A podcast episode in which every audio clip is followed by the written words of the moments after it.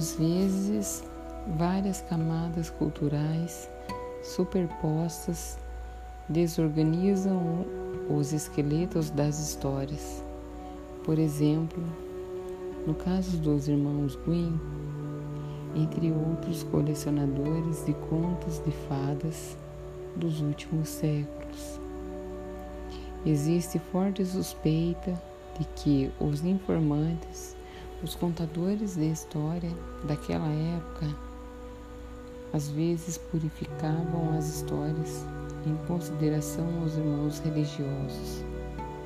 Também suspeitamos de que os formosos irmãos tenham continuado a tradição de cobrir antigos símbolos pagãos com outros cristãos, de tal modo que uma velha curandeira, num conto, passava a ser uma bruxa perversa. Um espírito transformava-se num anjo. Um véu ou coifa iniciática tornava-se um lenço. Ou uma criança chamada Bela, nome costumeiro para criança, nascida durante os festejos do solstício, era rebatizada de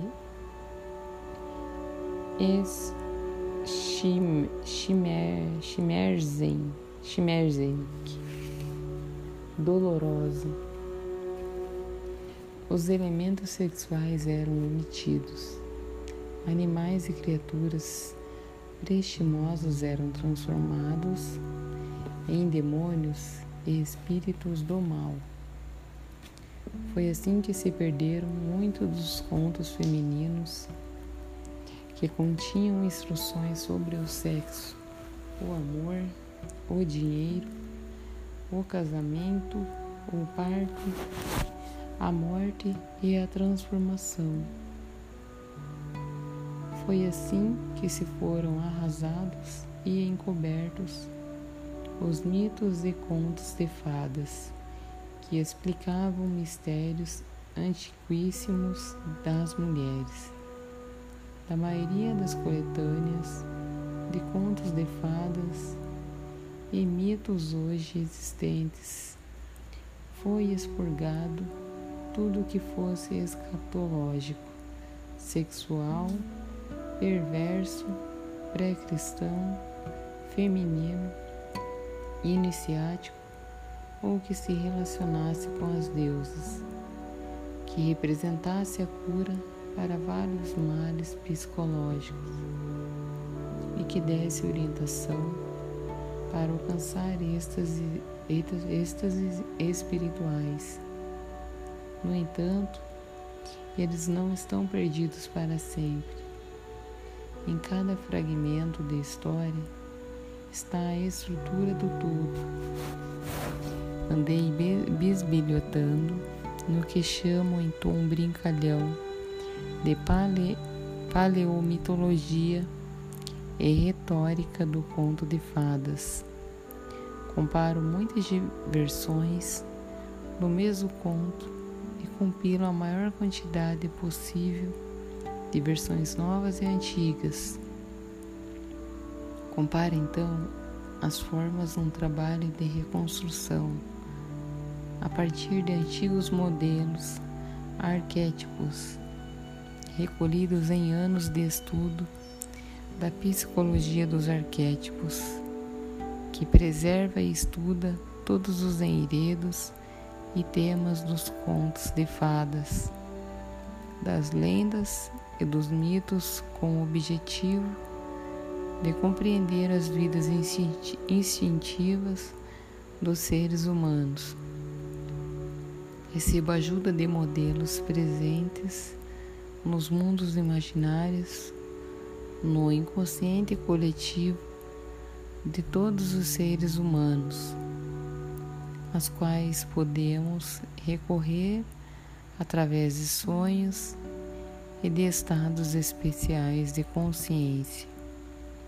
Muitas vezes, um último acabamento pode ser obtido por meio da comparação das versões das histórias com dados arqueológicos das próprias culturas femininas ancestrais, como por exemplo imagens, máscaras e cerâmicas rituais. Em suma, usando o estilo dos contos de fadas, passo muito tempo remexendo as cinzas.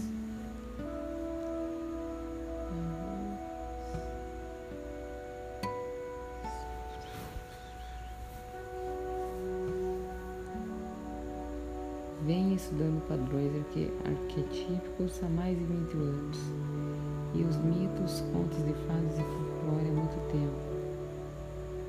Ah, acumulei vastos conhecimentos sobre os esqueletos das histórias é fácil detectar quando está faltando esqueleto numa história.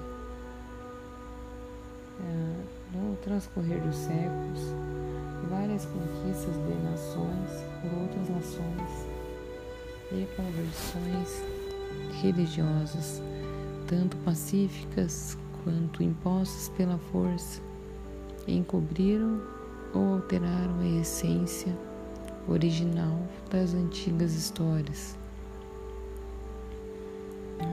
Existem, porém, boas novas. Apesar de todo o desmantelamento estrutural das versões existentes dos contos, um padrão definido e luminoso ainda transparece. A partir dele, podemos realizar uma reconstrução a partir da forma dos fragmentos e pedaços, podemos determinar com acerto o que foi perdido na história. E esses pedaços que faltam podem ser reformulados com precisão, revelando muitas vezes espantosas estruturas subjacentes ah, que começam a sanar a tristeza das mulheres, originada pela destruição de tantos dos antigos mistérios. Não é bem assim. Eles não foram destruídos. Tudo que poderíamos precisar, tudo que poderíamos um dia chegar a precisar, ainda está saindo aos sussurros dos esqueletos das histórias Coletar histórias é uma atividade pale, paleontológica contínua. Ah, quanto maior o número de ossos do esqueleto de histórias que tivermos, maior a probabilidade de descoberta da história inteira. Quanto mais inteiras forem as histórias, maior será o número de mudanças e desenvolvimentos da psique a nós apresentados. E melhor será nossa oportunidade de captar e evocar o trabalho da alma. Quando trabalhamos a alma, ela, a mulher selvagem, vai se expandindo. Quando criança, tive a sorte de viver cercada de pessoas de muitos dos velhos países da Europa e do México. Muitos dos membros da minha família, vizinhos e amigos, eram norte-americanos de primeira geração ou haviam chegado recentemente da Hungria, Alemanha, Romênia, Bulgária, é, Iugoslávia, Polônia, República Tcheca, Eslováquia, Sérvia, Croácia, Rússia, Lituânia e Boêmia, assim como de Jalisco, Michoacán, Juarez e de muitas das aldeias fronteiriças entre o México, o Texas e o Arizona eles chegavam para trabalhar nos campos, na colheita, nas usinas siderúrgicas e nas escavações de ruínas, nas cervejarias e em serviços domésticos.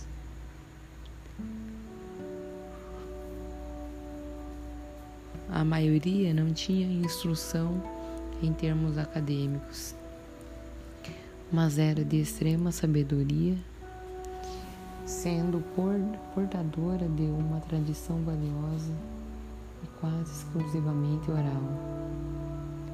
Muitas das pessoas da família e da vizinhança ao meu redor haviam sobrevivido a campos de trabalhos forçados, a campos de refugiados, a campos de deportação e de concentração, onde os contadores de histórias, entre eles, haviam vivido uma versão pesadelo das histórias de Sherazade.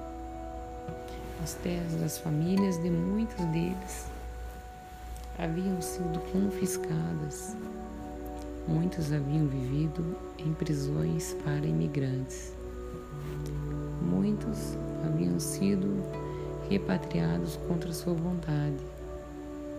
Com esses rústicos contadores de histórias, aprendi pela primeira vez os contos a que as pessoas recorrem quando a vida pode se tornar morte e a morte pode se tornar vida a qualquer instante. Com eles também aprendi que os contos de fadas dos livros haviam de algum modo sido modelados para que grande parte do seu vigor se perdesse. Hum. E chegamos ao fim de mais um episódio. Curta e compartilhe e me ajudem a expandir esse programa. Ah, então, até a próxima.